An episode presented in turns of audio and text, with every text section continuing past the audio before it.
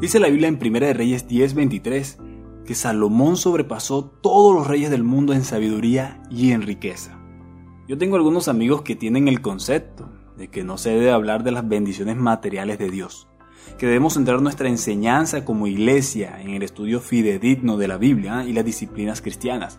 Yo creo que eso es cierto, que debemos estar más enfocados en eso, pero, pero es inevitable al hacerlo darse cuenta de que el Señor bendice en sobremanera en cada aspecto de nuestras vidas y sí, también lo hace en el material.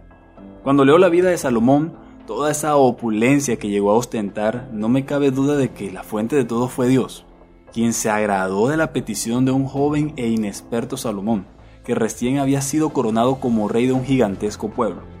Este muchacho pidió sabiduría porque él sentía que eso era lo que necesitaba para llevar a cabo su función.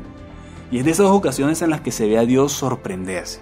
Y es allí cuando le promete que su reinado, además de sabio, será pacífico y muy, pero muy rico, porque fueron parte de las cosas que Salomón no pidió.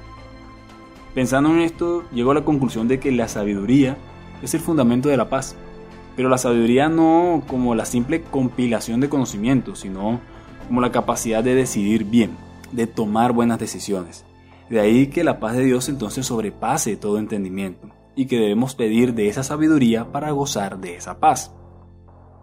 Por último, me gusta ver que Salomón hizo algo que rara vez nosotros haríamos y que deberíamos poner en práctica más seguido, y es que él convirtió su miedo en una oración, convirtió sus dudas, sus temores en peticiones delante de Dios.